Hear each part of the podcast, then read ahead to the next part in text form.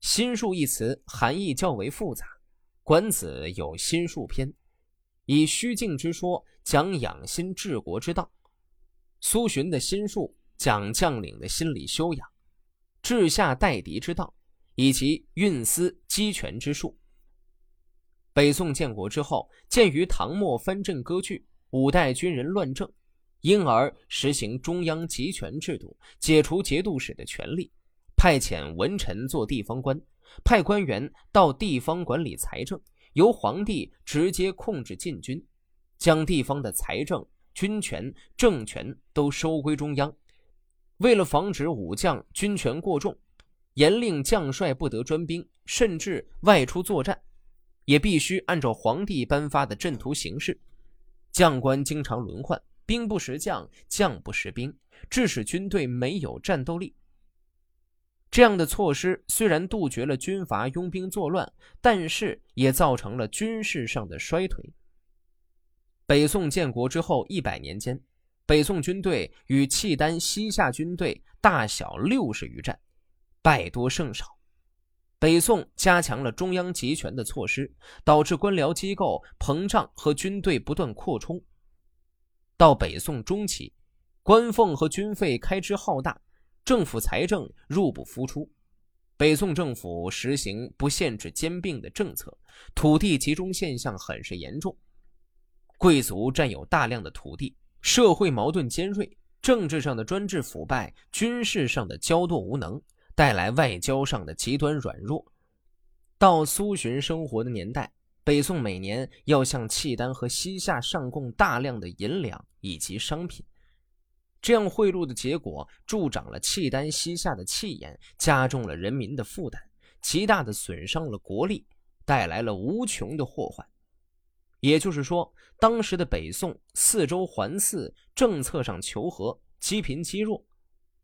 他花了很大精力研究古今兵法思战力，全书十篇就是他这个时期系统研究战略战术问题的军事专著。这篇文章。便是其中的一篇。当将领的道理，首先应当培养智谋胆略，即使泰山在面前崩塌，也要脸不改色；麋鹿在前面突然出现，也要眼睛不眨。这样才可以控制战争形势有利与不利的变化，才可以应付敌人。大凡用兵，应当崇尚正义。如果不义，即使与我有好处，也不轻易举动，并不是一动就会造成失败，而是怕将来会弄到手足无措的地步。只有正义才能激怒士卒，当士卒激起义愤时，就可驱使他们百战而不殆。一切战争的道理是：战前要积蓄财力物力，临战时要养精蓄锐；战争打响后要鼓足勇气，胜利后要保持斗志，谨慎地做好警报工作，严密地做好侦察瞭望工作，使得耕种者一心生产，用这样积蓄财力物力，给士兵丰厚的给养，使他们得到休息，用这来养精蓄锐。打了小胜仗不松劲，吃了小败仗更要加强锻炼，用这来提高士气。用人时不要一下子满足他的欲望，用这来保持其斗志。所以用兵就是要使士兵常常胸怀义愤，心中有欲望而总不满足。义愤不能全部爆发，就勇气十足；欲望得不到满足，就会继续追求。所以，即使统一了天下，而士兵仍不厌战，这就是皇帝经历了七十多次战争后，他的士兵依然斗志不衰的道理。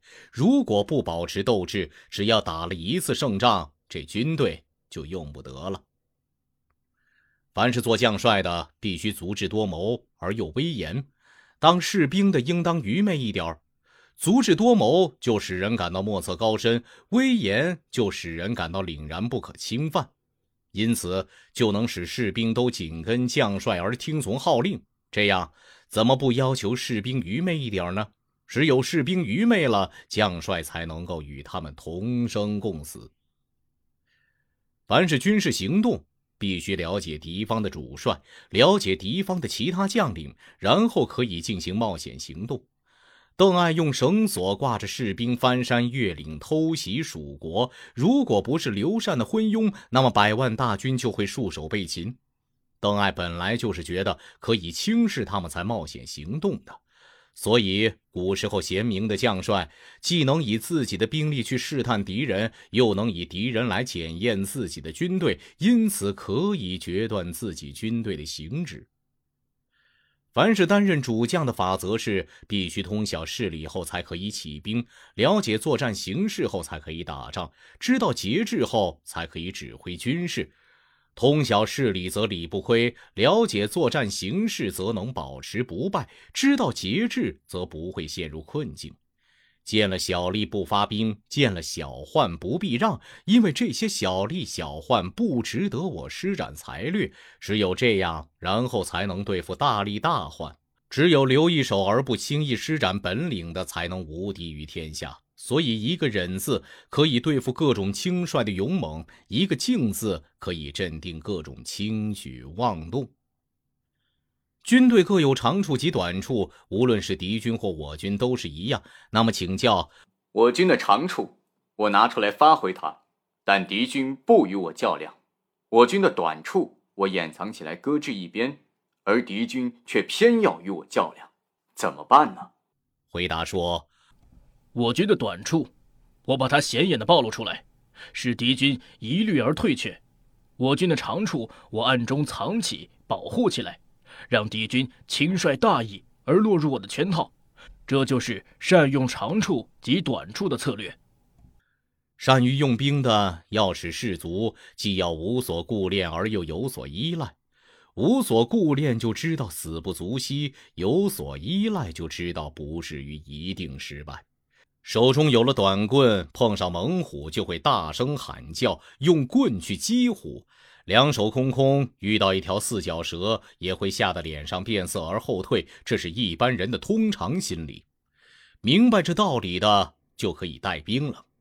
脱掉上衣，露出胸臂而手执利剑，则连污货也不敢逼近；戴着头盔，身穿战甲，却靠着武器睡大觉，那么连小孩也能弯弓射箭把他杀死。所以，善于用兵的，能利用形势来巩固军队的阵容，能够利用形势来巩固自己的，那么战斗力就会无穷无尽。